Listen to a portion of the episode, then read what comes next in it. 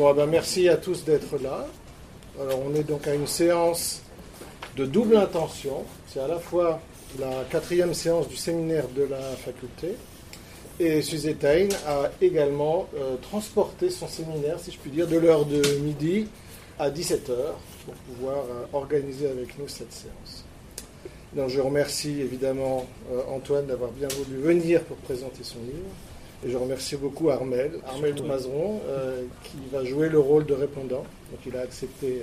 alors on dit répondant, mais je pense que tu poseras plutôt des questions. L'inverse. oui, c'est ça. Mais en tout cas, merci beaucoup de nous aider, peut-être à un peu mieux saisir l'enjeu du livre et ce qu'il apporte dans les recherches kantiennes. La parole est à vous. Voilà, bonjour à tous. Alors, euh, Antoine, euh, je suis très content d'être ton répondant, comme on dit. voilà, donc Antoine Grandjean a une actualité éditoriale importante euh, cette année, hein, puisque, outre Métaphysique de l'expérience, hein, le livre dont nous allons parler aujourd'hui, vous voyez une nouvelle traduction de deux textes de Kant sur l'échec de, de, tout, de tout essai philosophique en nature de Théodicée et sur le fameux droit de mentir. la direction d'un ouvrage collectif, euh, Kant actuel, inactuel, je ne sais pas comment on doit dire, avec euh, le plus grand spécialiste de Kant euh, aujourd'hui. Voilà. Alors, donc, voilà, je recommande le livre d'Antoine Grandjean, hein, D'abord par, euh, parce qu'il il faut le dire, il est agréable à lire. Euh, c'est rare d'avoir non non mais pour avoir lu quand même quelques livres sur Kant, quelques livres de kantiens, c'est rare d'avoir un, livre sur Kant qui soit euh, qui soit qui ait un style aussi aussi fluide et agréable à lire. Donc ça c'est une qualité.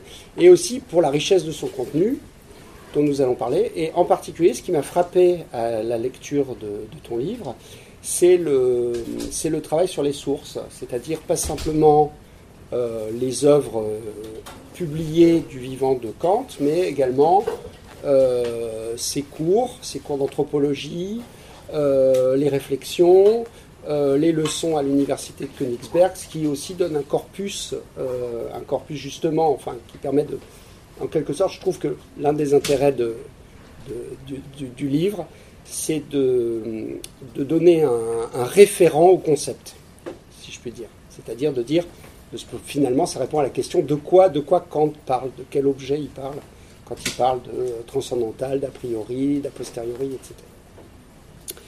Euh, voilà. Alors, ce livre réfute en quelque sorte euh, ce qu'on pourrait appeler le préjugé euh, classique sur Kant, qui est que Kant ne s'intéresserait qu'à l'a priori, euh, et laisserait de côté, au nom de transcendantal, de l'a priori, etc., de la raison, de la raison pure, il laisserait de côté tout ce qui fait la chair de nos existences, la chair de nos vies, c'est-à-dire euh, l'expérience, euh, la manière dont nous vivons dans le monde, pris au sens classique du terme et non pas qu'ancien, et, et, et et, en quelque sorte, euh, ce livre montre que cette confrontation de Kant avec l'empirisme, puisque c'est euh, son fil directeur, euh, renverse la charge de la preuve. Finalement, ce n'est pas à Kant de prouver qu'il serait tout près de l'expérience, mais finalement, ce serait aux empiristes de prouver qu'ils ont bien compris l'expérience. Et manifestement, pour Kant,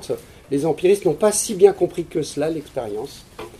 Euh, voilà. Alors la thèse paradoxale, qui est paradoxale au sens de qui va contre la doxa, qui est développée dans le livre, est énoncée euh, à la fin du livre. L'a priori n'est rien sans l'empirique. Voilà, c'est une thèse. Hein. Peut-être qu'on aura le temps de revenir là-dessus. Alors je comparerais, euh, si je devais prendre une, comparaison de, ce que j'ai compris de, la thèse défendue, c'est que l'expérience dans la philosophie transcendantale joue exactement le même rôle que le liquide révélateur dans une cuve de développement photographique. Hein, c'est-à-dire que finalement, c'est en se confrontant euh, à, la chair de la vie, à l'os même de l'expérience, que l'a priori se, révèle. Alors pour commencer, je voudrais euh, te poser une question euh, très simple sur le titre du livre.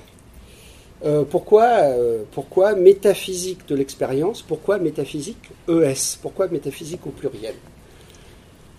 Merci Armel, merci beaucoup de, ta lecture et de ta disponibilité aujourd'hui. Euh, alors le titre Métaphysique de l'expérience au pluriel, il, il condense d'une certaine manière en effet deux dimensions ou les trois dimensions peut-être de la thèse défendue dans, le livre.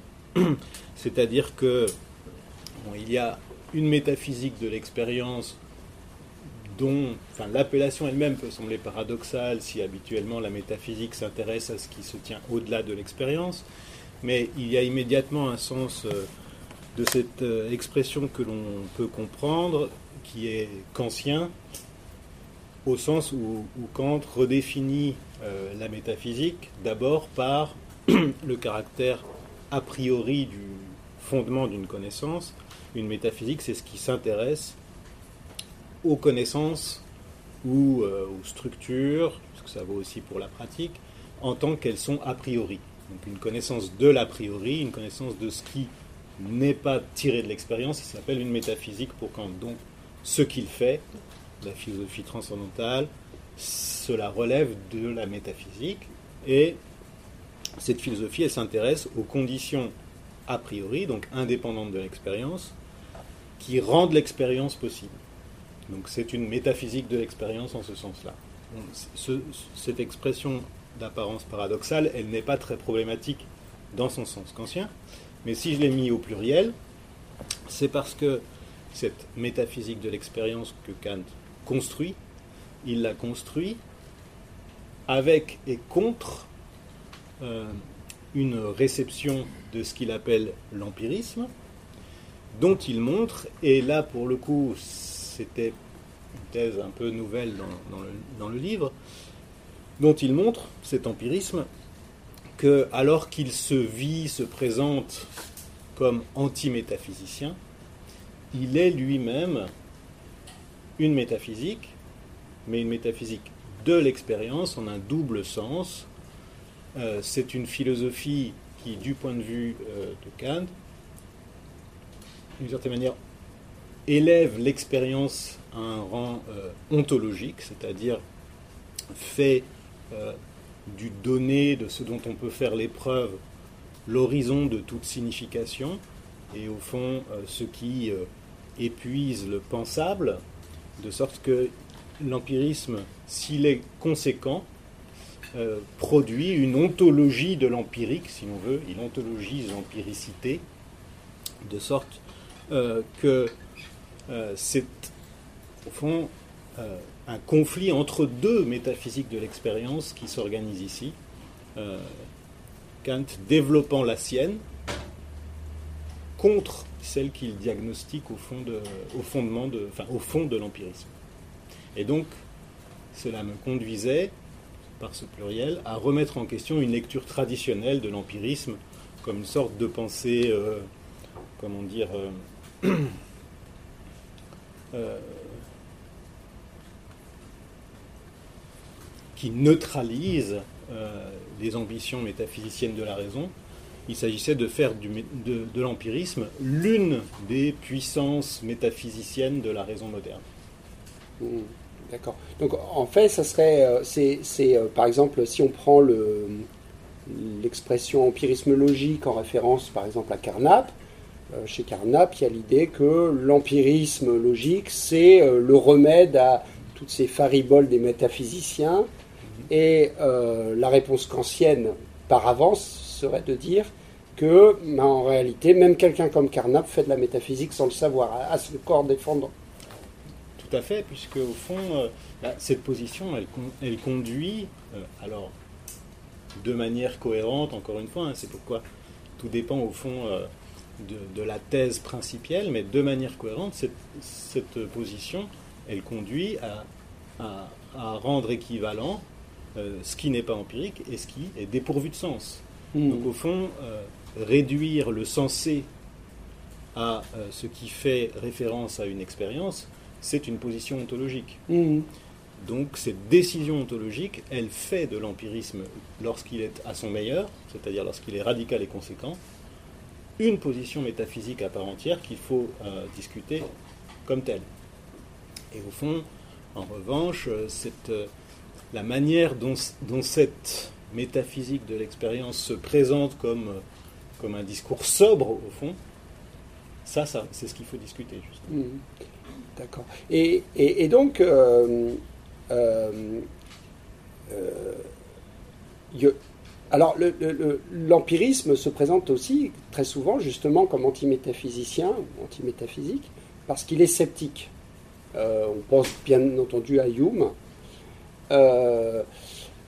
Mais effectivement, euh, peut-être qu'il euh, y a aussi un empirisme euh, non sceptique qui serait, qui serait dogmatique, naturaliste. Alors, vous explorez cette, tu explores cette opposition dans le livre. Est-ce que tu pourrais nous en dire plus sur le, voilà, le, pôle en quelque sorte sceptique de l'empirisme, critiqué par Kant, et le pôle naturaliste plus dogmatique de, de l'empirisme. Alors, concernant le rapport entre empirisme et scepticisme, qui est en effet euh, historiquement, euh, au fond, euh, construit de la manière la plus nette par Hume,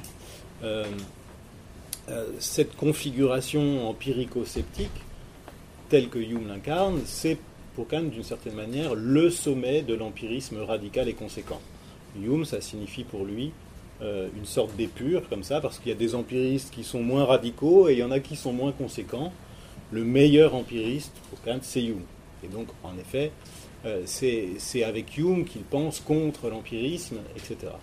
Et donc, euh, Reprend au fond cette corrélation empirico-sceptique telle que Hume l'a construit, mais pour, d'une certaine manière, faire basculer du côté anti-empiriste cette corrélation, si on veut, c'est la philosophie de Hume hein, qui, au fond, euh, explique que euh, toutes, euh, toutes, nos pensées sont des images d'impression, que, au fond, penser, c'est faire référence à ce qui a été une fois senti, ce dont il tire un certain nombre de conséquences, dont l'une est, au fond, que nous nous mouvons très largement dans des fictions, que ce soit concernant ce dont nous euh, ce au sujet de quoi nous pensons ou euh, la manière dont nous rapportons à nous-mêmes qui pensons.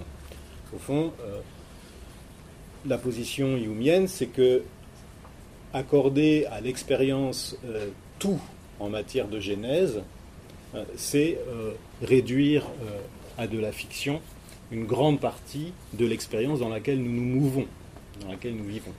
Et donc, ce que va faire Kant, c'est qu'il va euh, euh, reprendre cette conséquence sceptique que Hume construit, et il va montrer au fond que, d'une certaine manière, euh, l'empirisme implique un scepticisme qui est peut-être encore plus radical que celui que Hume défend, c'est-à-dire qu'il va procéder à une sorte de surenchère à l'empiricité pour mieux montrer que l'empirisme ne tient pas. C'est-à-dire que si tout vient de euh, l'expérience dans sa signification euh, impressionnelle, comme Hume euh, le construit, alors au fond, on ne pourrait, on ne pourrait jamais rendre compte, y compris sur le mode de la fiction, de l'expérience dans laquelle nous vivons. Au fond, l'impression ne contient pas assez pour produire ce dans quoi nous nous mouvons. Et donc, il, il utilise cette corrélation empirico-sceptique pour récuser euh, la thèse empiriste. Et, euh, c'est comme ça que, au fond, euh, cette corrélation empirico-sceptique devient l'opérateur, au fond, par lequel Kant va établir la nécessité de sa propre position anti-empiriste. D'accord. Donc, si je comprends bien, il pousse jusqu'au bout le scepticisme empirique pour montrer ses insuffisances et donc la nécessité de recourir à l'a priori au transcendantal. Mais euh, tu, viens d'utiliser le mot opérateur. Donc en fait, si je comprends bien, l'empirisme ne serait, ne serait pas euh, simplement seulement une philosophie qui aurait existé dans l'histoire, mais ce serait un opérateur conceptuel que Kant utiliserait pour, euh, pour, pour, pour son propre profit, enfin pour le profit de, son, de, son, système. Tout à fait. Alors bon, déjà, ce que, ce que j'essaye de montrer dans l'introduction, c'est que l'empirisme, le concept d'empirisme, c'est une invention kantienne. C'est-à-dire que, bon, ça, c'est assez facilement, euh, assez facile à établir. Hein. C'est-à-dire que euh, jusqu'à Kant, l'empirisme tel que nous on l'entend, c'est-à-dire tel que lui l'entend, parce qu'en fait c'est lui qui a fixé ce, terme, ça n'existe pas mmh. comme concept, concept. C'est-à-dire que avant Kant, le terme d'empirisme, qui était d'invention très récente, euh, ne signifiait pas ce qu'il signifie chez lui et pour nous, à savoir une thèse génétique qui réfère toutes nos connaissances à une origine empirique. Avant Kant, le terme d'empirisme, il était utilisé exclusivement de, manière négative pour disqualifier une position et il signifiait au fond charlatanisme. Et euh, ça renvoyait euh, à, une, à, une, opposition qui vient des médecins grecs entre les rationnels et les empiriques. Les empiriques étant ceux, au fond, qui prétendent tirer leur savoir euh, de ce qu'ils voient, l'autopsie. Et, euh, et, au fond, c'est devenu euh, une position doctrinale, la, au fond, la pratique empirique, espèce de, de, méthode de la connaissance, est devenue une position doctrinale sur l'origine des connaissances, et c'est appelé donc empirisme avec Kant. C'est lui qui invente cette signification du terme qui est ah, voilà, le concept d'empirisme, c'est. Bon, donc Kant invente euh, le concept d'empirisme, et d'ailleurs on en a des traces justement un peu factuelles dans les leçons de Kant, puisque euh, elles sont prises en note par des, auditeurs, des étudiants, et qui décrivent euh, des positions comme ça génétiques sur l'origine des connaissances, puis ils disent c'est ce que monsieur le professeur Kant appelle empirisme. Enfin voilà. Et donc là on a, on a l'introduction d'un. Kant est un grand inventeur de isme, euh, et donc notamment il invente le sens euh, moderne de l'empirisme comme position génétique référente toutes nos connaissances à une origine empirique. Bon, mais qu'il invente le concept, ça ne veut pas nécessairement dire qu'il invente la chose, c'est-à-dire qu'il y a eu des empiristes avant que l'empirisme comme concept euh, n'existe. Et au fond, alors, du point de vue de Kant, les deux vrais bons empiristes, c'est-à-dire, vrai, ça veut dire radicaux et conséquents, c'est Épicure et Hume. Il, y a, toujours ce, ce, doublon antico-moderne.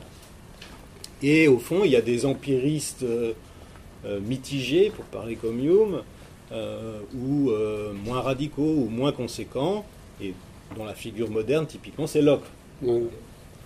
Et, et donc voilà, mais c'est Kant qui invente ce concept, et s'il l'invente, c'est en effet comme un opérateur, c'est-à-dire euh, son, son, son, son, but, c'est pas simplement euh, d'établir une taxinomie des différentes positions philosophiques, c'est ensuite de les faire jouer pour produire la vérité de son propre point de vue. Et donc l'empirisme, c'est quelque chose qu'il invente et qu'il fait travailler et qui devient un opérateur au sens où l'argumentation constante de Kant pour établir la priorité de quelque chose, etc. Et la nécessité, le réquisite, le besoin euh, de quelque chose qui serait a priori, c'est de montrer les insuffisances de ce qui vient de l'expérience. Et donc pour montrer que ce qu'il fait, c'est qu'il montre que l'empirisme a des conséquences qui sont intenables. Mmh. Et il falsifie donc l'empirisme par les conséquences. C'est toujours sa manière de faire. Et, ce type de raisonnement indirect et négatif, euh, euh, est rejoué, apagogique, apagogique techniquement, est rejoué euh, dans chacune des étapes qui, servent à produire au fond euh, le caractère manifeste de l'a priori. D'accord. Alors tu bon donc Locke ce serait finalement il serait mi-chèvre mi-chou si je puis dire. Hein, c'est un semi-rationaliste, semi-empiriste. Et donc on aurait deux pôles, on aurait un pôle Hume et, et un pôle épicurien. Et Épicure donne une vision de l'empirisme qui est quand même beaucoup plus dogmatique, beaucoup plus naturaliste que celle de, que celle de Hume. Donc, euh, euh, j'aimerais te tirer du côté du naturalisme. Oui, donc oui, oui, parce que donc ça nous a emmené. Euh, tu, tu, posais cette question dès le début, ces deux dimensions. donc, euh, selon Kant, au fond, un empiriste conséquent, c'est quelqu'un qui est conduit à une position sceptique, et non pas dogmatique, c'est-à-dire qui ne défend pas des thèses, euh, mais plutôt une impossibilité de soutenir des thèses. Bien. Mais ça, ça concerne plutôt, au fond, le statut du discours empiriste, c'est-à-dire qu'un empiriste euh, conséquent, c'est quelqu'un qui va désactiver la force euh, thétique ou dogmatique de ce qu'il avance. Mais ça n'empêche que l'horizon de tout le discours empiriste, c'est un horizon naturaliste, nécessairement. Et donc on peut être, au fond, un naturaliste dogmatique ou pas, mais si on se réfère à Hume, euh, il n'empêche que euh, euh, le discours humien, il trace un horizon qui est clairement naturaliste. Simplement, cet horizon naturaliste, il est présenté avec un coefficient de, de scepticisme. mais pour Kant, tout, empirisme conséquent est un naturaliste, parce que si toutes nos connaissances sont tirées de l'expérience, il est impossible, et c'est précisément en ce, sens-là que Locke n'est pas euh, conséquent, il est impossible à quelque chose qui provient de l'expérience de prétendre nous apprendre quelque chose concernant l'au-delà de toute mm. expérience. Donc au fond, ce qui vient de l'expérience, et notre expérience elle est sensible, ne peut prétendre signifier quoi que ce soit au-delà du sensible. Et donc, l'horizon de toute pensée, dans cette configuration euh, empiriste, c'est la nature. Et c'est pourquoi, Kant, lorsqu'il présente des antithèses entre des positions euh, métaphysiques fondamentales, dans le cadre de ce qu'il appelle l'antinomie de la raison pure, présente toujours le point de vue des antithèses qui affirment que euh, le monde est infini dans l'espace et dans le temps, qu'il n'y a rien de simple dans la nature, euh, qu'il n'y a que euh, du mécanisme dans la, nature, que tout ce qu'il y a dans le monde est contingent. Euh, cette position qui, à chaque fois, incarne ce qu'il appelle les antithèses dans l'antinomie de la raison pure, sont les positions qu'il appelle celles d'un empirisme, cette fois, mais au sens d'un empirisme qui désigne une position euh, concernant, une prise de position, si on veut, euh, concernant cet euh, horizon rationnel qui devient strictement congruent, superposable avec la nature. C'est-à-dire qu'il n'y a pas de supranaturel possible, il n'y a pas de suprasensible possible si on est un empiriste conséquent. Et donc il dit, ce point de vue des antithèses, c'est typiquement Épicure, mmh. ce naturalisme métaphysique au fond. Et le, ça, me fait penser que euh, la raison chez Kant, elle va toujours au-delà. elle, est toujours euh, au-delà des bornes, au-delà des limites, etc. Et finalement, c'est ce que Épicure dit de, la prolepse. C'est-à-dire que la, prolepse épicurienne, c'est le fait d'anticiper. On n'a aucune expérience de l'infini, mais notre expérience du fini anticipe jusqu'à l'infini. Et donc, euh, euh, en définitive, les, les, les, quatre euh, antithèses des quatre antinomies seraient, comment dire, l'abus de pouvoir de l'empirisme, si mhm. je puis dire. Oui, mais c'est un abus de pouvoir qui est dans ses gènes, si on veut. C'est-à-dire, encore une fois, pour Kant, c'est une position qui est conséquente. Hein. et, le, et, le, problème, il est en amont. C'est-à-dire que euh, typiquement, la position, pour revenir encore une fois à lui, de Locke, c'est-à-dire, pour parler comme Hegel, c'est un empiriste qui fait de la métaphysique, ça c'est une position inconséquente. C'est-à-dire, si on est empiriste, ce que Locke est, on ne peut pas faire de, tenir un discours sur Dieu, etc.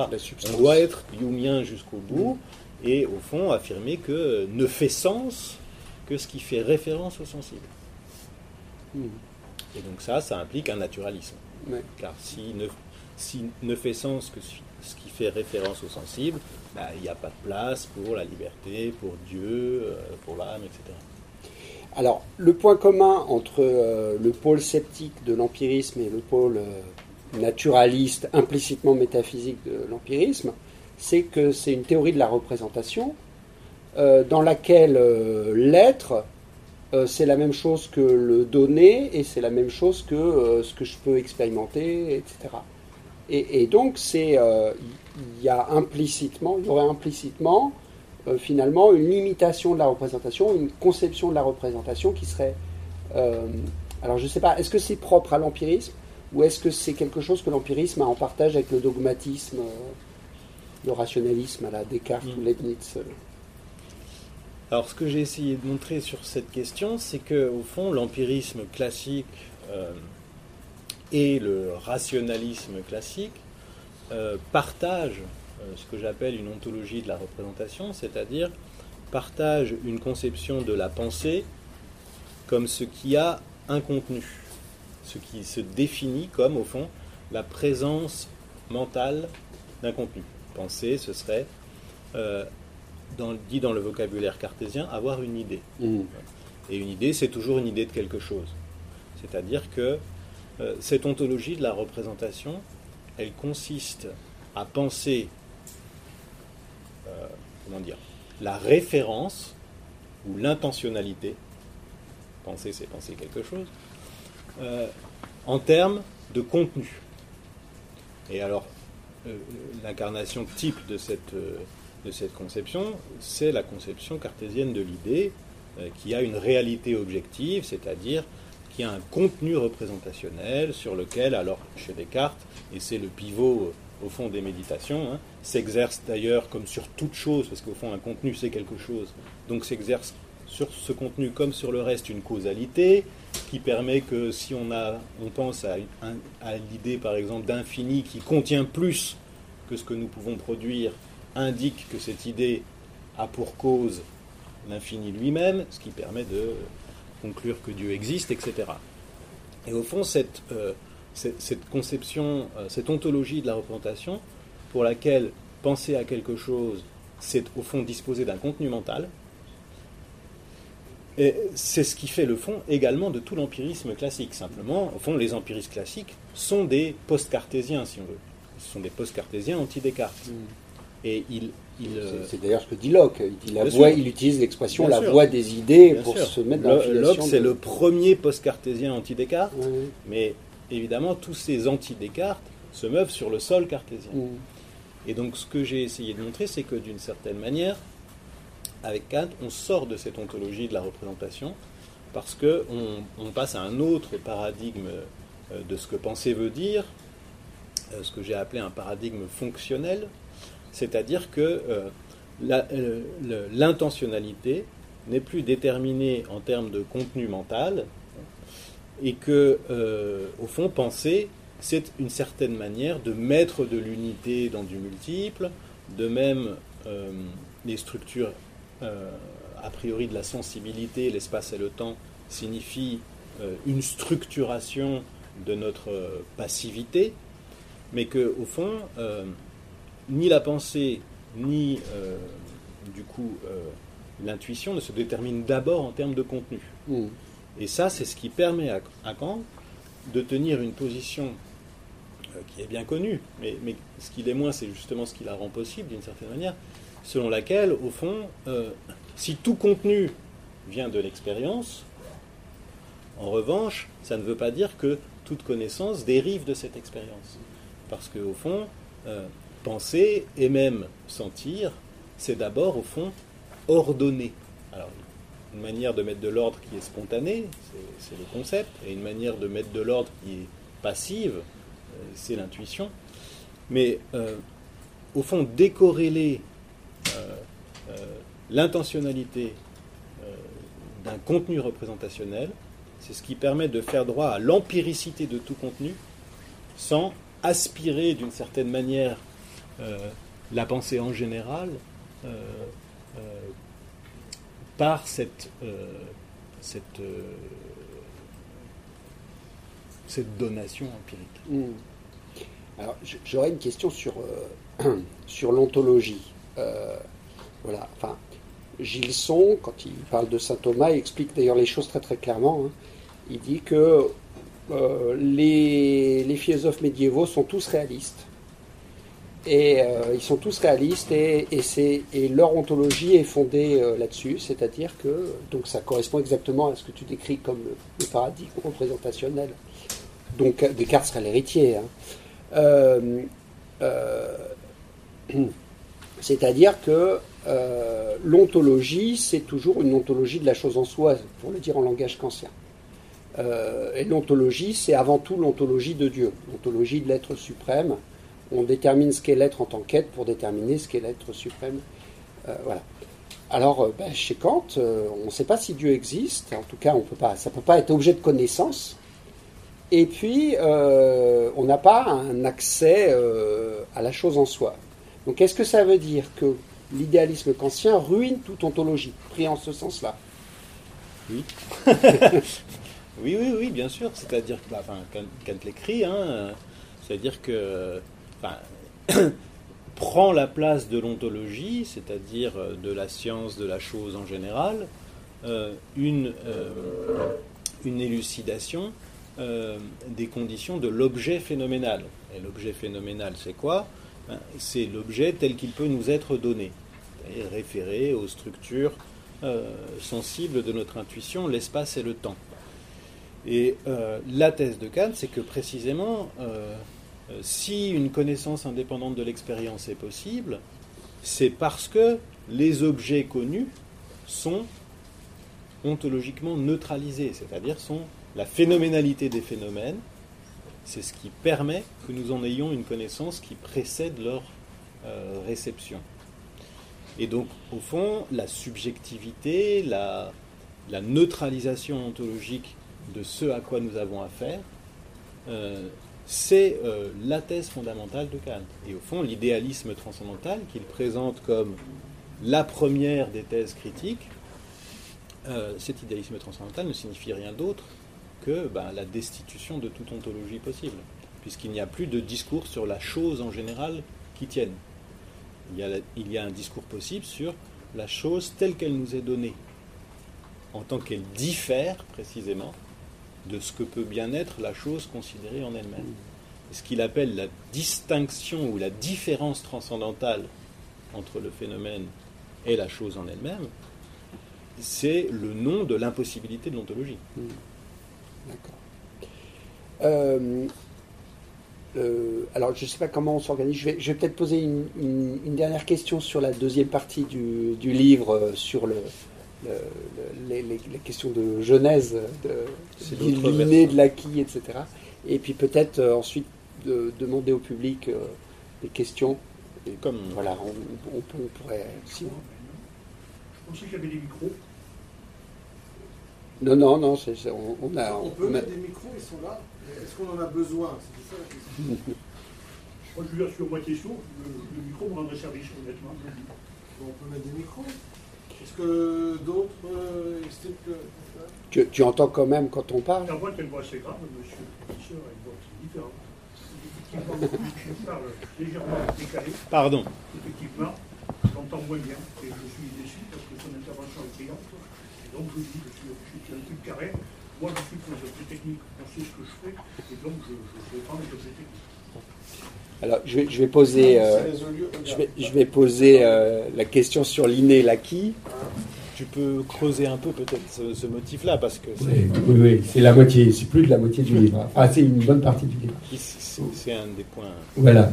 Euh, euh alors, euh, sur la question lignée de l'acquis, aujourd'hui, euh, si, on regarde le champ dans le champ des sciences humaines, euh, on va avoir deux positions. Une position qu'on pourrait qualifier de culturaliste, qui vient de, par exemple de Franz Boas, qui consiste à dire que, au fond, l'essentiel du comportement humain et de la cognition humaine est acquise.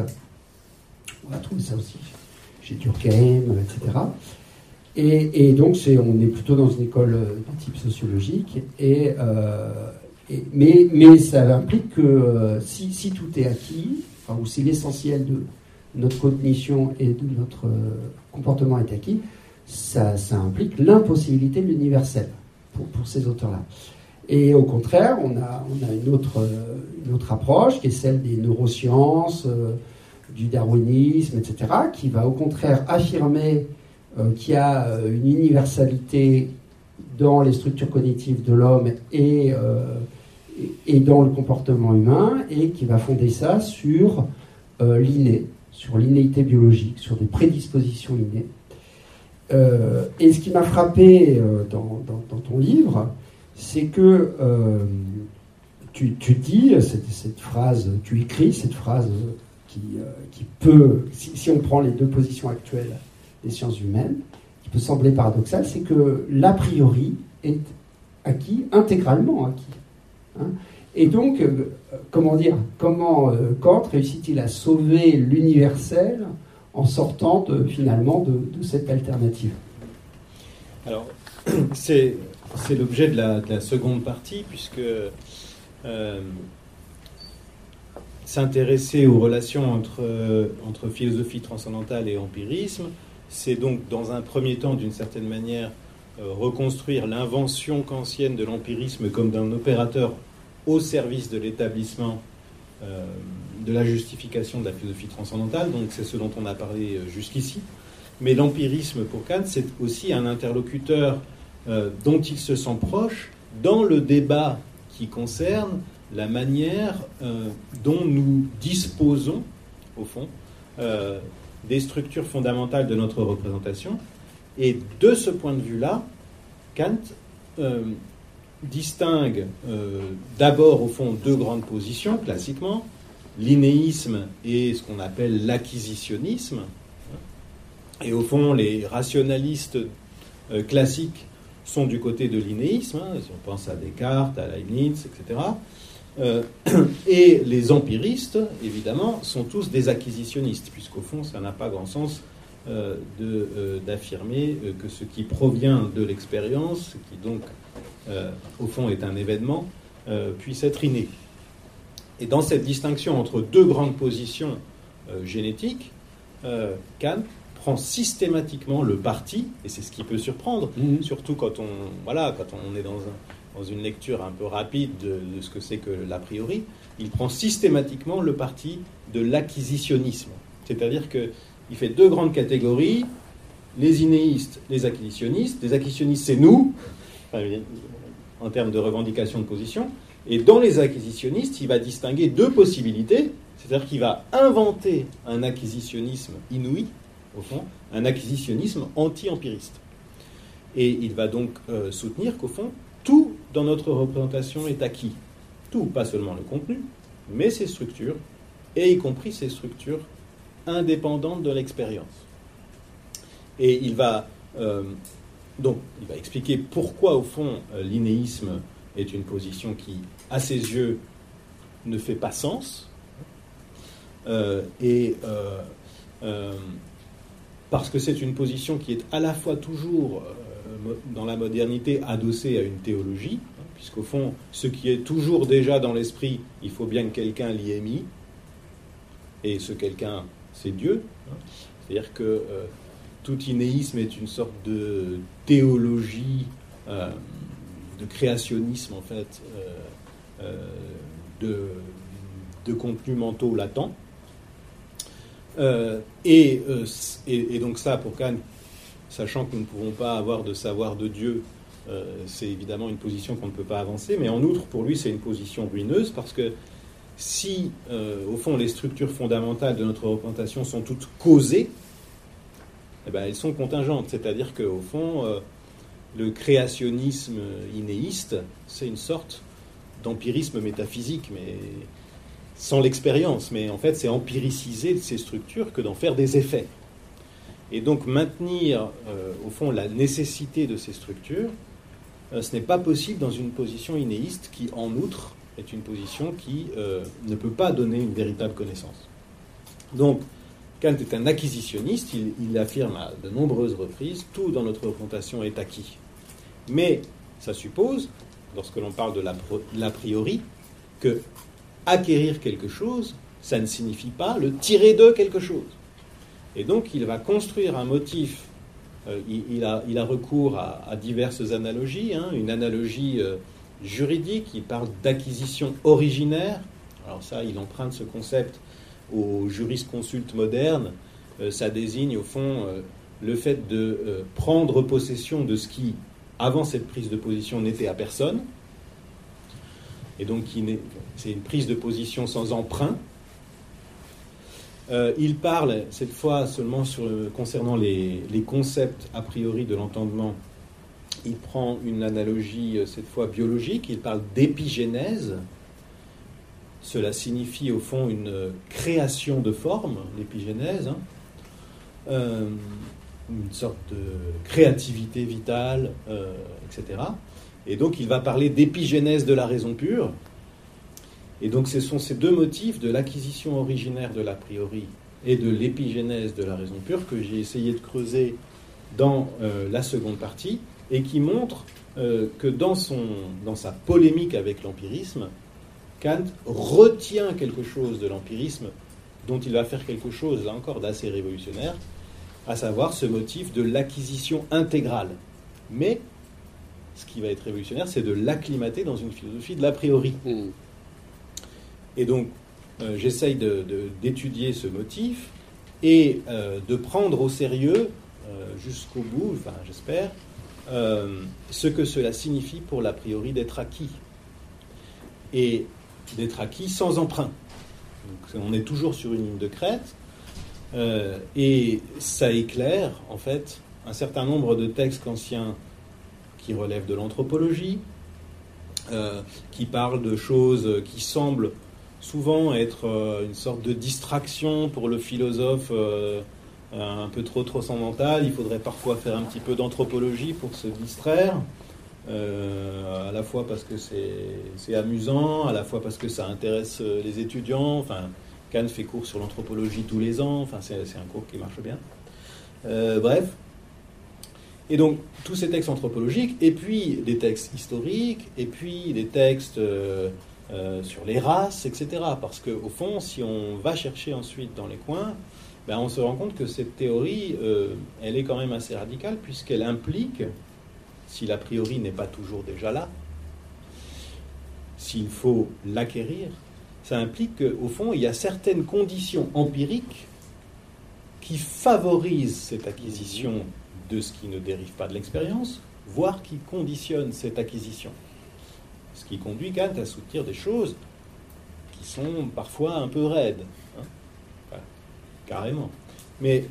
Mais, ce qui montre, à mon avis, euh, l'intérêt de cette position parce que c'est tenir une ligne de crête qui, à mon avis, fait sens aujourd'hui sur euh, le maintien d'une euh, prétention à l'universalité et une attention aux conditions empiriques, pas seulement de l'effectuation de cette universalité, mais de, même de sa signification. Et aujourd'hui, je pense qu'on là où la position euh, un peu, euh, euh, comment dire, caricaturalement universaliste n'est plus tenable, c'est parce qu'elle est très souvent solidaire d'un aveuglement à ces conditions empiriques de pertinence qui, doivent être prises en, compte. Et donc, j'ai fait ce travail historien, si l'on veut, pour, je pense, mettre en lumière toute une dimension de la philosophie kantienne qui n'est pas pas connu, voire euh, inconnu, mm. euh, mais aussi avec euh, à l'arrière-plan cet enjeu philosophique qui me semble un, enjeu de philosophie générale contemporaine, sur à quelles conditions est-ce que l'on peut tenir une position universaliste qui n'abdique rien de ses prétentions, mais qui est lucide sur ses conditions, elles, empiriques de pertinence. Alors, je pense qu'on peut consacrer euh, euh, aussi euh, du temps à des questions du public. Je, suis certain qu'il y en a.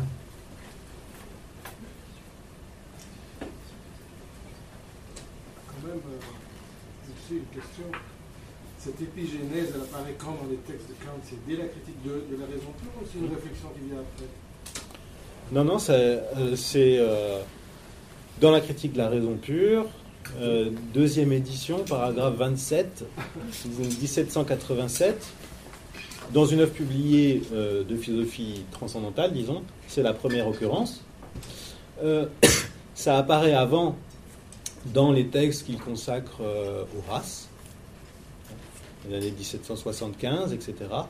et dans tout un tas de réflexions à Mm. partir des années 1760, où justement il essaye un peu de, de construire euh, cette espèce de taxinomie des positions génétiques, hein, euh, où il dit euh, il, y a, euh, il y a donc les, théo- les théoriciens de la préformation, donc, euh, euh, concept qui vient de Leibniz, hein, au fond, euh, tout est déjà là, etc.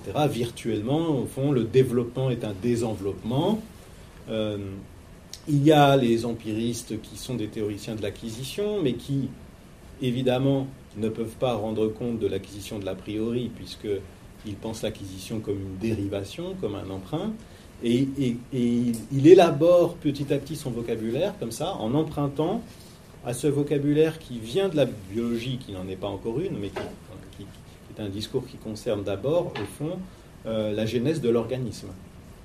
Et dans la critique de la raison pure, donc, euh, deuxième édition, il présente euh, la doctrine génétique qui devrait, qui pourrait être développée sur la base de la philosophie critique, comme ce qu'il appelle un système de l'épigénèse de la raison pure, par opposition au préformationnisme et à une théorie de la genèse empirique des formes. C'est-à-dire cette idée, au fond, que euh, euh, l'a priori, d'une certaine manière, euh, s'invente, il crée ses propres formes, il se donne forme, mais tout n'est pas donné. Au fond, il n'y a, il y a rien de donné, si ce n'est au fond, un, un germe de, de créativité.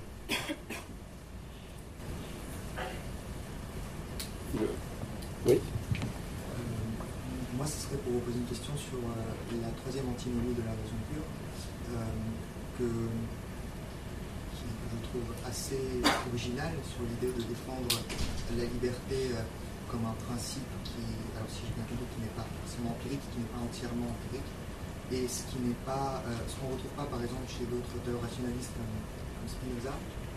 Moi, je me posais la question de comment est-ce qu'il défend cette idée de la liberté dans son antinomie et est-ce que ce serait en lien par exemple avec la troisième critique de la faculté euh, la, critique de la raison pratique pardon un peu comme chez les un, peu comme chez les Leibniz et, euh, et son, son impossibilité Euh.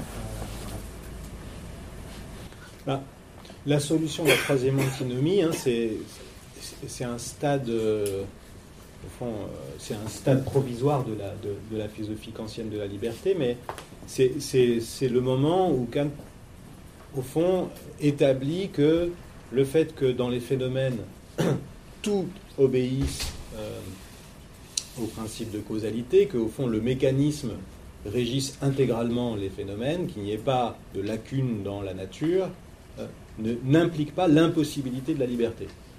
C'est simplement ça, c'est-à-dire dire il n'y a pas de faille dans la nature, mais cette, euh, ce caractère euh, intégral de la légalité naturelle n'implique pas l'impossibilité de la liberté, c'est tout.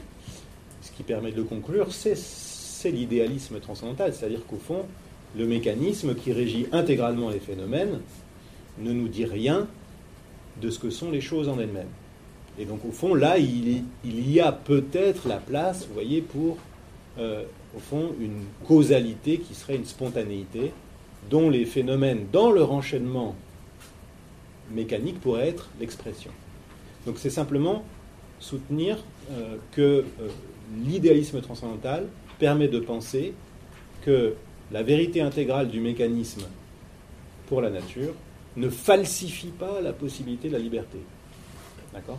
Dans la critique de la raison pratique, là, Kant franchit un pas supplémentaire euh, fondamental, c'est qu'il va affirmer dans la critique de la pratique que nous sommes libres. C'est pas simplement qu'il n'est pas impossible que nous le soyons, c'est que nous le sommes.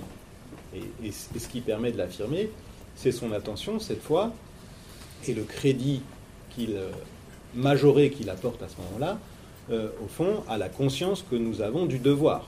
C'est-à-dire que euh, cette injonction morale, tu dois, simplement, elle serait dépourvue de sens si nous n'étions pas libres. Or, le crédit que Kant lui apporte à ce moment-là fait qu'elle ne peut pas être dépourvue de sens. Donc, la liberté est une condition de possibilité de la signification de l'injonction morale qui est euh, indiscutable dans sa pertinence. Donc nous sommes libres. Bien. Donc, mais au fond, pour que nous puissions affirmer cela, il faut euh, que l'idéalisme transcendantal euh, soit euh, revendiqué, puisqu'il faut qu'il y ait une place, il faut qu'il y ait un écart, au fond, entre le phénomène et ce qui est. Il faut que la phénoménalité n'épuise pas ce qui est. Sans quoi, alors, la, loi, la, voie qui nous dit tu dois devrait être réputée absurde. Elle n'aurait pas de sens. Donc, le pas qui est celui de Kant dans la critique de la raison pure est absolument nécessaire pour qu'il puisse franchir un pas supplémentaire qui est décisif dans la critique de la raison pratique. Mais il y a une évolution entre les deux, parce que dans la critique de la raison pure, Kant n'accorde pas encore ce crédit, qu'on peut dire absolu, à euh, cette injonction morale.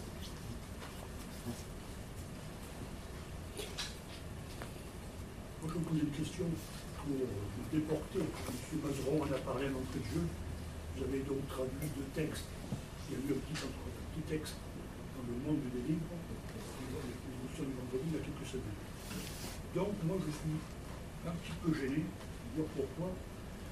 Mon père a été poursuivi par les voies PNSS, il leur a échappé deux fois. Troisième fois, ils ont essayé de prouver qu'il n'était pas au bon endroit. Donc ils ont fait une perquisition, comme on dit dans le milieu de la police, une perquisition poussée, juste dans la grange, dans l'épique, etc. Et ils n'ont pas trouvé qu'il n'était pas. Donc je veux dire, est-ce que quelqu'un qui cache, qui, qui se bat pour son pays, pour sa libération, comme se battent à l'heure actuelle les Ukrainiens contre les Russes, est-ce que je dois le dénoncer? Moi je vous dis non. Bon après, on peut, penser, on, peut penser, autrement. Je me souviens, quand j'étais en cours avec un de mes camarades ici présents, Madame Gabrielle faisait un cours remarquable, et alors elle dit à ce jeune, ce jeune étudiant de vous, on peut toujours dire non. Mais si j'ai la gâchette sur la tempe, est-ce que je peux dire non? Voilà la question. Euh, alors moi je dis comme vous, hein. donc euh, je dis qu'on doit, on doit dire le faux dans ce cas-là. Mais euh, à votre question, elle s'adresse à, à, à, moi ou, ou à quand Parce que vous êtes un spécialiste de Kant. Oui. Je m'adresse aux spécialistes de Kant ici, après je m'adresse aux citoyens évidemment derrière. Mais je veux dire, je fais les deux en même temps. D'accord. Bah, spécialiste de Kant, je veux bien. Ça ne veut pas dire que je suis d'accord avec tout ce qu'il dit, premièrement. Euh, ensuite, euh, je ne suis pas son porte-parole. Mais euh, j'essaye de comprendre comment il dit ce qu'il dit, pourquoi il le dit et ce qu'il dit. Et, j'estime en effet que c'est intéressant. C'est un grand philosophe. Ça, c'est pas un scoop. Simplement, alors la petite nouveauté que j'ai essayé d'apporter dans, ce livre, parce qu'en fait j'ai écrit un peu plus de pages que celles que j'ai traduites, c'est notamment dans le texte, euh, concernant le texte sur le mensonge, j'ai essayé d'établir plusieurs choses, dont la première est que, alors vous voyez, vous savez, cette, histoire, ce texte de Kant sur le prétendu droit de mentir par humanité, c'est une réponse de Kant à Benjamin Constant, qui, dans un texte, euh, des réactions politiques, notamment, euh, explique qu'au fond, les principes euh, juridiques, juridico-politiques, c'est d'abord ça qui l'intéresse d'ailleurs, ou moraux, ne peuvent être appliqués à l'expérience qu'en ayant recours à des principes intermédiaires. Et il explique que sans recours à des principes intermédiaires, au fond, on aboutit à des absurdités. Et donc, dans le cas de la morale, il dit, exemple type d'absurdité, si on s'en tient au fond au principe absolu, euh, un philosophe allemand dit euh, que euh, si vous abritez un ami euh, qui est poursuivi par quelqu'un qui veut le tuer, vous devez lui dire où il est. Voilà, c'est ça. Et donc, ce texte de Benjamin Constant est traduit en allemand par, peu importe, voilà. Et le traducteur publie ça dans sa revue en Allemagne met une note en disant Benjamin Constant m'a dit que c'était Kant. Il dit un philosophe allemand, hein, Benjamin Constant. Et donc, euh, depuis cet éditeur, on dit que Constant s'attaque à Kant dans ce texte, etc. sur la foi, un, de cette note, deux, du fait que Kant lui répond. Et Kant dit, j'ai dû dire ça quelque part, mais je ne sais plus où. Et j'assume. Et donc voilà. Sauf que, un, Kant n'a jamais dit ça nulle part. Donc ça, c'est un fait assez facile à établir. Et que deux, on peut, même si, alors là, c'est moins strictement factuel, mais on peut montrer que Constant ne parle pas de Kant, mais d'un autre. Ce que j'ai essayé d'expliquer, c'est que euh, Constant ne parle pas de Kant, mais d'un certain Michaelis, qui est un type un peu obscur. C'est pourquoi il dit un philosophe allemand, alors qu'il cite d'autres gens. Mais là, il dit un philosophe allemand, et en plus, c'est quelqu'un qui, dont la position un peu absolutiste, comme ça, traîne dans les manuels de l'époque, au fond, comme, euh, voilà, parce que c'est singulier comme position. Donc il dit un philosophe allemand, parce que c'est précisément, c'est pas quelqu'un comme Kant, c'est pas une star. Bon, mais alors, l'éditeur, euh, traducteur allemand dit euh, Benjamin Constant m'a dit que c'était Kant. C'est pas possible puisque Kant n'a jamais dit ça. C'est Michaelis. Donc on peut se dire, premièrement, pourquoi est-ce que l'éditeur a dit que Constant m'a dit que c'était Kant? Alors là, après, on entre dans des, des, hypothèses historiques, hein, mais, mais on voit que cette personne qui est un Allemand réfugié, républicain, réfugié en France, et qui vit de traduction, de transfert culturel franco-allemand comme ça, a intérêt à se placer au centre du jeu et à, dire qu'il a euh, les confidences de Benjamin Constant, qui est un auteur montant à l'époque. D'autre part, en faisant ça, il réussit un coup de maître sur lequel il ne pouvait peut-être pas absolument compter, c'est que Kant va lui répondre. Et il va lui dire, encore une fois, j'ai dit ça quelque part, je ne sais plus où, je maintiens. Et il va écrire et citer cette revue. Donc au fond, c'est un coup de pub énorme pour cette revue, puisque Kant, à l'époque, c'est le philosophe. Hein. Et donc voilà, donc ça, c'est des, histoires historiques euh, bon, qui sont en soi quand même déjà assez importantes à établir, parce que, encore une fois, euh, depuis, dans tous les livres, tous les manuels, toutes les classes de terminale, tous les cours d'université à peu près, on explique que on a cette controverse constant-Kant, comme si en fait ce n'était pas seulement une controverse Kant-Constant, en fait c'est seulement une controverse Kant-Constant. Donc ça c'est un premier point.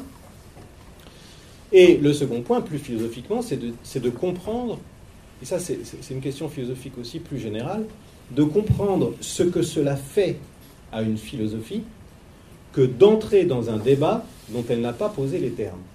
Puisque vous voyez, Constant dit, il y a un philosophe allemand qui est euh, qui, est conduit à tenir cette position complètement folle, Kant se dit j'ai dû dire ça quelque part, parce qu'en fait ça correspond à son esprit philosophique. il se trouve qu'il a lu trois ans avant ce Michaelis, donc ça traîne dans son esprit, puis ça correspond à son ethos, au fond, cet absolutisme moral, bien sûr. Et donc il va être conduit à défendre une position qu'il n'a jamais euh, soutenue. Et ça, ça produit des effets, cette situation qu'on peut dire dialogique. Hein. C'est-à-dire que Kant est conduit à épouser un dispositif qui est celui de Constant pour défendre une position qu'il n'a jamais produite. Voyez Et ça, ça le conduit, au fond, à rédire. C'est ce que j'essaye de montrer ensuite. là, c'est une partie qui est plus de philosophie aujourd'hui, si l'on veut, dans un esprit kantien, mais contre la lettre de Kant. Ça le conduit à rédire ses positions davantage que celle qu'il développe au fond spontanément dans d'autres textes. Et donc, parce qu'il y a d'autres textes, notamment des leçons de philosophie morale, dans lesquels Kant, alors c'est pas cette situation, mais il explique au fond que euh, euh, si quelqu'un euh, s'en prend, enfin, veut s'en prendre injustement à moi, l'exemple qu'il prend, c'est en gros quelqu'un qui entre chez moi et qui me demande où j'ai caché mon argent, euh, est-ce que je dois lui dire où, il est? Est-ce que je suis libéré de, ce devoir? Est-ce que j'ai le droit de mentir Etc. Donc en fait, il analyse des situations et il réinvestit lui-même une distinction euh, moderne entre le mensonge et dire intentionnellement le faux. C'est-à-dire que parfois, dire intentionnellement le faux, ce n'est pas mentir. parce que mentir, c'est interdit. Vous voyez, la question, c'est pas, c'est pas est-ce que je peux, voire dois, dire intentionnellement le. Euh, est-ce que je peux mentir, mais est-ce que je peux, voire droit, dire intentionnellement le faux? Kant dit on n'a jamais le droit de mentir parce que mentir, c'est interdit par définition. C'est une catégorie morale. Mais parfois, dire intentionnellement le faux, c'est pas mentir. Il y a des situations qui sont moins tragiques, qui sont examinées. Donc ça, c'est une distinction classique. Hein. Mais, Kant la reprend à son compte, dans certaines conditions. Et il y, a des, situations moins tragiques qu'il étudie, par exemple, dans la doctrine de la vertu, au paragraphe 9. La doctrine de la vertu euh, étudie souvent, ce que, met en scène ce que Kant appelle des questions casuistiques. Sur le suicide, par exemple, le suicide est interdit, c'est moralement mal, etc. Mentir, c'est mal, etc. Les questions casuistiques, elles montrent, contrairement à la caricature, que euh, l'élucidation kantienne de la morale est attentive aux situations particulières concrètes. Dans le cas du mensonge, ça donne non pas est-ce que j'ai parfois le droit de mentir Mentir, c'est interdit. Mais dans cette situation, dire ça, est-ce que c'est mentir ou pas? C'est ça la question qu'il pose. Donc, dans, la doctrine de la vertu, ce sont des situations qui ne sont pas tragiques. Euh, Kant s'intéresse à euh, des situations de convenance sociale, hein, en disant voilà, je rencontre un écrivain, un, auteur, il vient de sortir un livre, il me demande si j'ai aimé. Euh, bof, donc, mais qu'est-ce que je fais?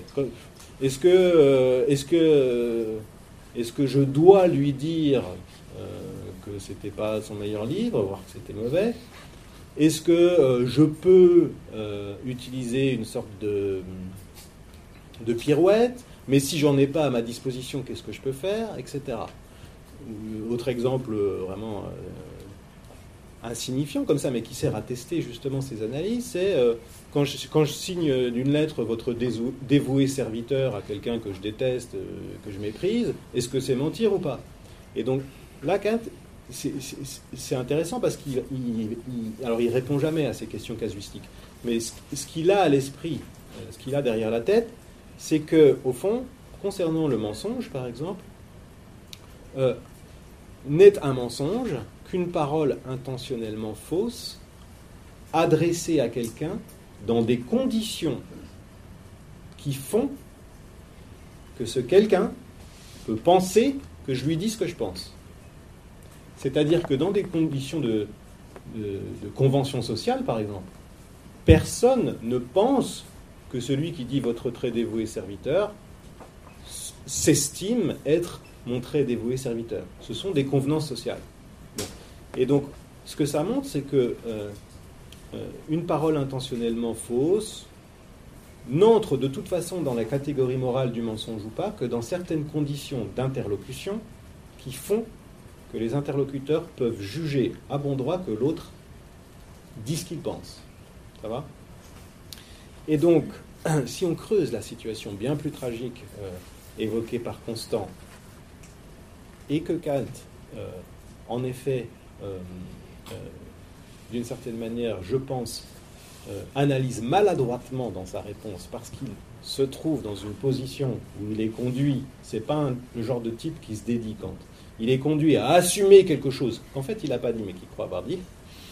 Donc il se défend mal, je pense, mais, il fournit les ressources, si vous voulez, pour donner une analyse un peu plus subtile de cette situation, qui est une situation dans laquelle celui qui vient m'arracher euh, la dénonciation d'un innocent n'est pas nécessairement en position de croire que je vais lui dire ce que je pense être vrai, premièrement. Et deuxièmement, dans ses leçons de philosophie morale, où il analyse quelqu'un qui a une intention injuste dans l'extorsion de, de, véracité qu'il veut m'imposer, euh, et d'une certaine manière, et il emploie des termes qui sont ceux constants d'ailleurs, euh, hors droit. Cette personne, elle est hors droit. Et donc, euh, si on conjoint les deux, vous voyez, je pense que Kant, s'il ne s'était pas senti d'une certaine manière coincé par quelque chose qu'il pensait avoir dit, aurait pu être un peu plus subtil dans ses analyses, car il l'est ailleurs. Là, il est moins subtil qu'ailleurs. Et ensuite, on peut encore, alors si on fait de la philosophie morale, euh, etc., on peut même, euh, je pense, euh, dire que, au fond, le conflit, cette situation de conflit moral dans laquelle se trouve la personne prise en exemple, c'est plutôt une situation de conflit moral, non pas entre, euh, simplement comme Constant le présente, euh, euh, entre une exigence de véracité, de sincérité d'une part, et un souci de la vie et du bien-être d'autrui. Parce que si on est dans cette position-là, il est clair que d'un point de vue kantien, le souci du bien-être d'autrui ne peut jamais fonder une exception au devoir. Impossible. Euh, car le bien-être, c'est toujours du bien-être, hein, même si c'est la vie. Euh, d'autrui ou de moi. Pareil. Euh, mais en revanche, la situation, elle me semble plutôt être une situation de tension entre deux paroles fausses. Deux paroles fausses. C'est-à-dire que lorsque je cache quelqu'un, comme dans l'exemple ou dans ce que vous évoquez comme situation, le fait que j'accueille quelqu'un, ça inclut une promesse. Donner asile, c'est promettre la protection. Donc je promets quelque chose à quelqu'un que j'accueille. Et donc, si je livre cette personne à son poursuivant euh, meurtrier en puissance, euh, au fond, je trahis ma promesse euh, à la personne que j'ai recueillie. Et donc, est-ce que au fond, je dois trahir ma promesse faite à l'innocent, ou est-ce que je dois euh, parler faux à une personne injuste euh, qui, en outre, n'est pas dans une situation dans laquelle elle peut raisonnablement penser que je vais lui dire spontanément ce que je pense. Et donc, cette conflit, ce conflit, vous voyez, je pense qu'on peut, tout en étant kantien, jusqu'au bout, euh, mais contre la lettre de cet opuscule, le résoudre en disant que euh, livrer la personne à laquelle j'ai donné asile, ce serait lui avoir menti, alors que dire le faux à son poursuivant, ce n'est pas lui mentir. Ça, c'est la position que j'essaye de construire dans un esprit kantien contre la lettre tout à la fin. Mais là, je ne fais plus œuvre euh, simplement d'historien de la philosophie. Je- J'essaye de penser kantiennement cette situation. Euh, mais, la partie, en tout cas historique, si vous voulez, c'est un, Constant, en fait, n'a jamais attaqué Kant. Et Kant s'est d'une certaine manière trouvé pris au piège. Et deux, ça, ça produit des effets sur son texte. Puisque, en fait, les, les coordonnées de la discussion sont fixées par Constant. Et pas par Kant. Alors que quand il écrit un livre, je veux dire spontanément, euh, c'est lui qui fixe les coordonnées. Je vous remercie parce que c'est la première fois que j'ai quelqu'un qui explique ça d'une façon claire, détaillée et argumentée. Parce qu'il y a 50 ans, on a tenu un discours qui était relativement différent. Donc, je la remercie parce que là, vraiment, vous avez fait une belle explication. Merci.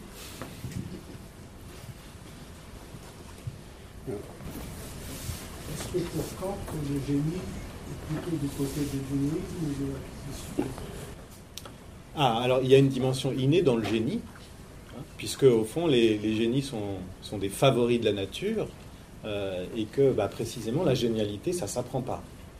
Ça s'apprend pas. Mais euh, euh, le, le gé- le génie, Est-ce qu'il y a une épigénèse du génie? Non mais c'est-à-dire que l'innéité de la génialité, hein, et- elle est là pour expliquer euh,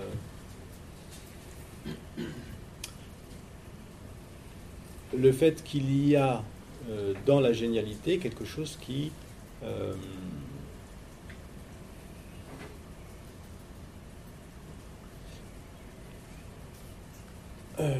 quelque chose qui, qui ne, renvoie pas à un apprentissage, à des règles, etc. Donc il y a quelque chose qui fait que quelqu'un a ce pouvoir de créer. Mais euh, le fait que cette puissance de créer ne soit pas euh, le résultat d'un apprentissage, c'est pas la même chose que d'affirmer qu'il y aurait un contenu latent. C'est-à-dire que Vous voyez, ça, veut dire que euh, ça ne veut pas dire que d'une certaine manière, les œuvres d'art sont toujours déjà, là virtuellement avec le génie. C'est-à-dire qu'il a un talent naturel, c'est ça que ça veut dire, il a un talent naturel. Ce talent, c'est la créativité. Mais aucune de ces créations n'est présente même virtuellement, si vous voulez, avec lui. Et c'est pas la même chose de dire que Picasso, c'est, un génie euh, par nature, et de dire qu'au fond, ses œuvres étaient d'une certaine manière en puissance présente euh, avec lui. C'est-à-dire qu'il les a créées intégralement, ces œuvres. Donc, mais en effet, il y a une, il y a une part d'inéité dans la, dans la génialité, ce qui signifie que, au fond, euh, la créativité, ça ne s'acquiert pas intégralement. Tout à fait.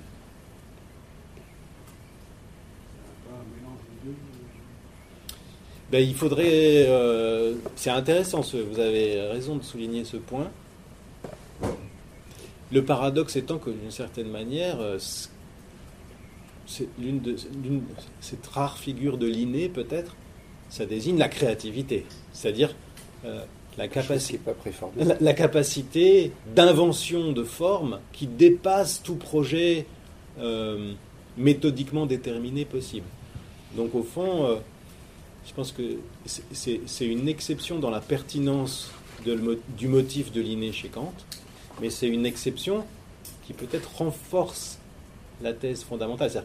La seule chose qui, une des seules choses qui, peut être dite innée, c'est l'inventivité radicale. Et donc ça confirme euh, qu'aucun contenu n'est virtuellement donné quant à. Vous voyez, ce qui peut être donné, c'est le talent de créer. Donc, euh, c'est une exception, mais qui ne réfute pas, mais qui peut-être même confirme, et, c'est un point intéressant auquel je n'avais pas pensé. Merci. Est-ce que c'est là vraiment la différence radicale entre préformation et épigénèse? Euh, c'est-à-dire ben, C'est-à-dire la, préformation, la préformation, les formes sont déjà présentes euh, avant toute actualisation. Enfin, c'est Leibniz. Euh, tandis que dans, dans, la, dans, la, dans l'épigénèse, il y a un effet de boucle. C'est-à-dire que dans, dans l'épigénèse, au fond, il n'y a pas de forme latente. Il n'y a pas de forme latente. Il n'y a pas de virtualité. En effet, l'innéisme moderne, c'est toujours ce qu'on appelle un innéisme dispositionnel. Au fond, euh, les connaissances ne sont pas déjà données en acte. Mm. Ce qui est donné, au fond, c'est des virtualités de connaissances et au fond, euh, ce qu'on va, en, développant euh, une attitude épistémique, au fond, on va actualiser ces dispositions. Donc, l'innéisme moderne, ce n'est pas un innéisme actuel, c'est un innéisme dispositionnel. Mais il n'empêche que l'innéisme dispositionnel, c'est bien un innéisme. C'est-à-dire qu'il y a bien des virtualités qui sont là. Et d'ailleurs, comme tout le reste, ces virtualités, c'est des effets. Et en effet, il n'y a pas d'innéisme dispositionnel sans la question de savoir d'où nous viennent ces virtualités. Elles nous viennent en général de Dieu. Chez Descartes, chez Leibniz, etc. Et donc, euh, ce qui n'est que virtuel n'est pas rien. C'est ça le. Et, la thèse de Kant, c'est que non, en deçà de l'acquisition, il n'y a rien. Il a rien. Mais là où, où, son, son invention, si on veut, conceptuelle, est là encore assez intéressante, me semble-t-il, c'est que le fait que l'a priori, au fond, soit un événement, c'est-à-dire que. Voilà. Euh, ça ne veut pas dire qu'il change. Ça ne veut pas dire qu'il euh, y a un a priori demain qui peut être différent, c'est-à-dire qu'il n'est pas plastique. Ce qui surgit, euh, surgit toujours selon les mêmes structures. Ce sont des mêmes, les mêmes structures, l'espace et le temps, les catégories, etc. Parce que sinon, pour Kant, si, au fond, le surgissement est synonyme d'une plasticité, ben, il n'y a plus de nécessité d'université. Donc, donc euh, si je comprends bien, tu critiques l'interprétation de Catherine Malabou, qui voit dans l'épigénèse transcendantale ou non d'ailleurs, une forme de plasticité. Oui, c'est-à-dire, enfin, c'est un livre extrêmement intéressant, très, stimulant, et qui a le mérite, euh, je pense qu'en français c'était le premier livre, de mettre euh, le doigt sur l'importance du motif épigénétique chez Kant. Mais elle corrèle, pour faire œuvre aussi de philosophie contemporaine, hein, et en soi c'est très intéressant, mais là, où c'est problématique, c'est quand on, prétend que, c'est aussi un point de vue historique sur ce que Kant dit. C'est-à-dire qu'elle corrèle ce motif de l'événementialité, du surgissement, au fait que d'une certaine manière, l'a priori, c'est simplement ce dont on pourra dire que c'était nécessaire.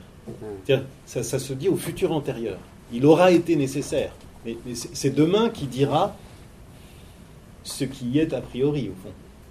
Et donc, du coup, bah, peut-être qu'après-demain, a priori, il aura changé. Et donc, euh, ce qui aura été nécessaire euh, sera différent. Et donc, ce qu'elle veut dire, c'est que ce motif, est, enfin, pour elle, ce motif de l'épigénèse, c'est un motif de l'ouverture de l'a priori. Et ça, je pense, c'est très intéressant, mais je pense que c'est pas conscient. Parce que, euh, pour Kant, l'a priori ne peut pas être nécessaire tout en étant changeant. Euh, et donc, euh, au fond, ce motif du futur antérieur, il n'est pas conscient. Et je, vais, je voulais poser une question sur. avant, ton interprétation, il y avait une autre interprétation euh, historique euh, qui euh, décorrèle l'inné et l'a priori, c'est celle de Hermann Cohen. Le constructivisme néo-kantien n'identifie pas l'a priori et l'inné, si, si, je l'ai bien vu. Mais il me semble que ta lecture de Kant est sensiblement différente de celle d'Hermann Cohen. Est-ce que. Euh, voilà, c'est peut-être une question un peu technique, hein, je suis désolé.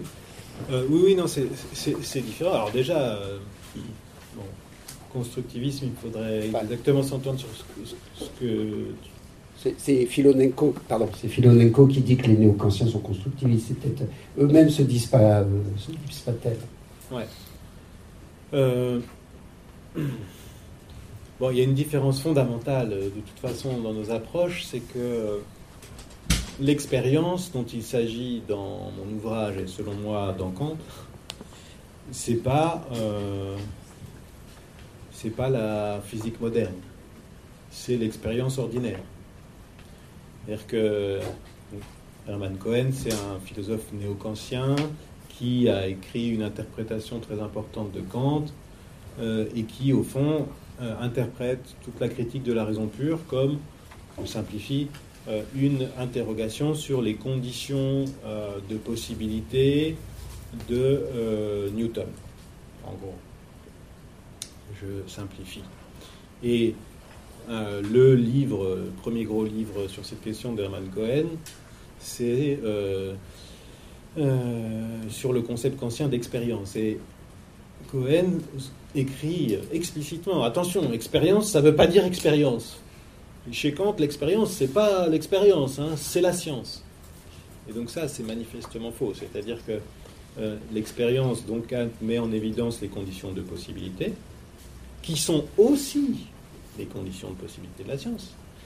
Mais l'expérience dont il parle, c'est l'expérience ordinaire, c'est-à-dire euh, le fait que quelqu'un puisse faire l'épreuve de quelque chose l'épreuve de quelque chose par quelqu'un. L'expérience en ce sens-là. C'est ça qui, selon Kahn, a des conditions de possibilité qui sont a priori. Donc ça, c'est déjà la première grosse différence. Euh, et euh, la seconde, bah, c'est aussi du coup concernant le sens de cet a priori et peut-être du coup la, pertinence de, l'idée de constructivisme.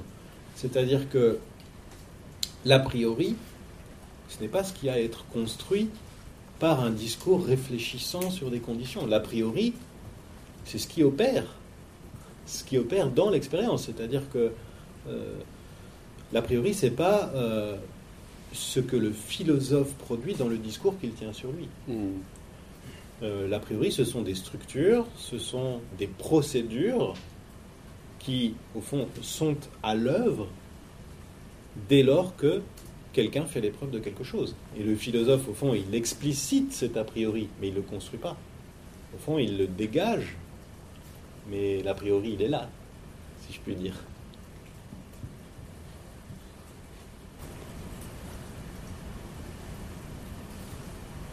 D'autres questions? Euh, Parallèle avec les animaux. Parce que par exemple, l'araignée a a priori la science de la toile. C'est unique. Il n'a pas de professeur qui lui explique comment faire une toile. Il le sait de, manière innée. Comme nous, nous avons l'intellect de manière innée. On n'a pas appris l'intellect. On l'a à partir d'un certain âge. On l'a pas appris. Alors, il y a- là, il y a plusieurs questions, c'est-à-dire que, que la- l'araignée la, est la science de la toile, je pense que c'est une formulation qu'on peut discuter, qu'on peut discuter. C'est-à-dire qu'elle fait des toiles, elle sait les faire. Avoir la science de, c'est une, une manière de dire cela euh, qui est euh, tendancieuse, parce que ça dépend ce qu'on entend par science. Il se trouve qu'elle fait des toiles. Euh, et qu'en effet, ça, d'une certaine manière, c'est une compétence euh, innée, c'est-à-dire euh, évolutivement sélectionnée, produite, etc. Bon. Nous, nous avons l'intellect. Je pense que Kant soutiendra que non, nous apprenons, nous apprenons, nous apprenons à ordonner le multiple selon un certain nombre de structures dont les éléments, a priori, ce sont les catégories, etc. Mais nous apprenons cela. Et justement, dans, dans les textes d'anthropologie, euh, Kant s'intéresse au moment où euh, l'enfant commence à dire je, par exemple. Il apprend à dire je. D'abord, il dit, il dit Charles a faim, euh, machin. Euh, puis un jour, il dit je. Et au fond, c'est un jour. Et ça, c'est c'est l'apparition, au fond, de euh, l'unité de la conscience. Et Kant va se demander, va- il s'intéresse à ça, à ces processus par lesquels, au fond, nous entrons en possession de ce qu'on pourrait appeler des compétences qui, elles, enfin, entrer en possession d'eux, ça ne veut pas dire euh, emprunter euh, ce savoir à quelque chose. C'est la différence entre ce qu'il appelle l'acquisition dérivée, qui concerne donc l'empirique, et l'acquisition originaire, qui est une manière de prendre possession de quelque chose sans le tirer de nulle part. Et ça, ça se fait ben, à force, d'une certaine manière, de, à force d'expérience. À force d'expérience. Et donc, euh, euh, je pense que pour Kant, si, il faudrait dire nous apprenons l'intellect. Je ne dirais pas ça comme ça, mais au fond, nous apprenons à, ordonner euh, le multiple. Et de même, au fond, la structuration spatiale de l'intuition sensible elle-même, à un nourrisson, il- il apprend la spatialité d'une certaine manière. Il apprend à ordonner dans le temps, à ordonner dans l'espace. Euh, C'est-à-dire qu'il y a, il y a une processualité de tout ça. Et bien sûr, après, il y a une sorte de sédimentation. Mais c'est pas inné. C'est pas inné. Ryan, vous avez dit. Ryan. Euh, merci pour votre intervention. Euh, je me demandais si euh, votre livre, euh, qui portait justement sur Kant et l'empirisme, si premièrement vous l'aviez écrit peut-être avec en arrière-plan euh, la nature actuelle de l'activité philosophique qui est tournée euh, presque principalement dans un courant euh, suivant l'empirisme, et si euh, Kant d'une quelconque manière, ou la pensée kantienne euh, au sens plus large, pourrait euh, d'une quelconque manière euh, apporter une lumière un peu sur euh, l'état de la tradition philosophique actuelle qui parfois se s'oppose. Il y a- le- le- la tradition du nouveau réalisme assez courant et aussi euh, la, la tradition qu'on qualifie, euh, même sans savoir vraiment qu'est-ce qu'elle désigne, euh, analytique, souvent euh, naturaliste, positiviste. Alors, en fait, donc, là, il y, a- il y a plusieurs aspects dans votre question. D'abord, au fond, euh, qu'est-ce que je fais? Bon, moi, je suis un historien de la philosophie. Plutôt moderne et contemporaine. Plutôt allemande, même si, voilà. euh, par exemple, dans ce livre, euh, j'essaye de parler de nombreuses choses qui vont de Descartes à. donc, euh, si le titre est souvent kantien, j'essaye toujours de. Kant étant un grand philosophe et un tournant dans l'histoire de la philosophie, je pense que il éclaire les autres et il est éclairé par les autres et qu'il faut toujours, un- voilà, il faut pas s'enfermer euh, pour bien le, faire parler, il faut pas s'enfermer, dans son corpus. Donc, je suis d'abord un historien de la philosophie, mais euh, j'essaye de faire une histoire de la philosophie qu'on pourrait dire philosophante, c'est-à-dire euh, de faire parler les auteurs à la lumière de problèmes qui sont des problèmes philosophiques et pas simplement historiques, et pour essayer de voir en quoi ils peuvent contribuer à un questionnement philosophique. Mais tout en étant historien. C'est-à-dire, vous voyez, je n'écrirai pas un livre en disant euh, pourquoi, euh, pourquoi il faut être kantien aujourd'hui, ou. Déjà, ça ne correspond pas trop à ma manière de. Mais bon, puis je n'ai pas. peut- Peut-être pas de thèse à défendre personnellement. Mais en revanche, je pense que faire de l'histoire de la philosophie comme ça, ça donne des éléments pour réfléchir, pour penser. Et donc ça, c'est d'abord voilà sur mon propre rapport, si on veut, au texte. Euh, et concernant ensuite euh, Kant et le contemporain, hein, donc euh, cette année c'est les 300 ans de Kant, d'où le fait qu'il y a un peu d'actualité, et notamment donc quelque chose qui sortira en avril, où on, on a fait un collectif qui s'appellera Kant Inactuel.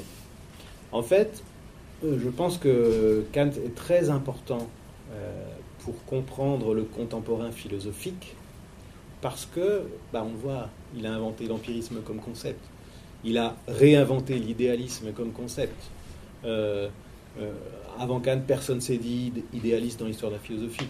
Qu'est-ce que ça veut dire? Pourquoi? C'est seulement une fois que Kant s'est dit idéaliste et qu'il a donc produit comme contre-concept de sa propre doctrine le réalisme qu'on pouvait être réaliste. Avant, et donc en fait, c'est les néo-réalistes d'aujourd'hui qui, pensent contre Kant. Ils s'auto-identifient depuis un concept que Kant a produit.